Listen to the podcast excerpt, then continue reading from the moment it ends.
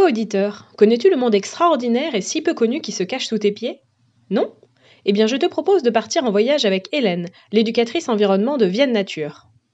Pour découvrir ce monde, il te faudra de quoi gratter, de quoi observer des choses minuscules et un peu de courage. Je te préviens, ce n'est pas un voyage de tout repos. En t'allongeant dans une prairie et en observant le sol, tu pourras commencer à trouver des indices de ce monde extraordinaire. Tu pourras voir des insectes qui font partie de la famille des scarabées, des fourmis, de petites araignées et même peut-être des escargots et des limaces. Tu trouveras aussi des turicules, ces petits monticules de terre rejetés à la surface du sol par les vers de terre.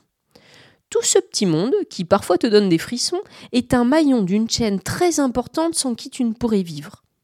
Continuons notre voyage et tu comprendras. Sors ta pelle et ton binocle, creuse, tu verras de minuscules petites bêtes.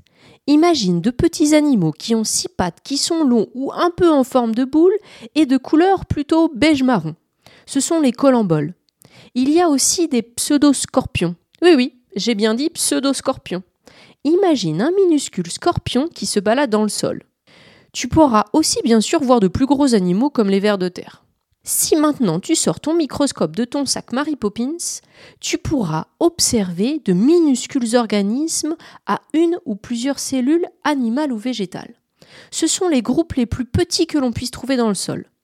Tu as maintenant un petit panel de ce que l'on peut trouver dans le sol. Je te confesse que j'ai un peu simplifié car il y a des milliers d'organismes sous tes pieds sans que tu sois vraiment au courant. Hélène, c'est bien joli tout ça, mais tu as dit qu'ils étaient indispensables. À quoi servent donc tous ces petits animaux? Si tu manges des légumes et de la viande, c'est grâce à cette petite armée qui s'affaire pour enrichir les sols. C'est ce qu'on appelle le cycle de la matière. Je te fais un court et simple résumé. En automne, des feuilles mortes tombent au sol. Une première troupe d'animaux va commencer à les découper en morceaux grossiers.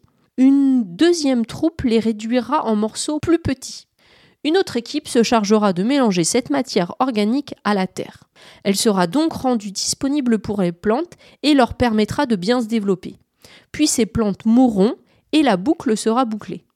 En plus de permettre d'enrichir les sols en matière organique, ces milliers d'animaux creusent de toutes petites galeries qui permettent à l'eau de bien circuler dans le sol et donc d'être disponible pour les végétaux.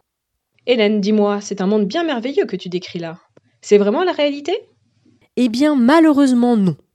Notre utilisation du sol pour construire, se déplacer, aménager, cultiver a un fort impact sur son bon fonctionnement.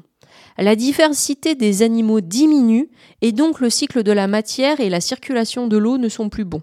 Cela a donc un impact sur le développement des végétaux, si précieux à la vie des animaux et donc par conséquent à la nôtre.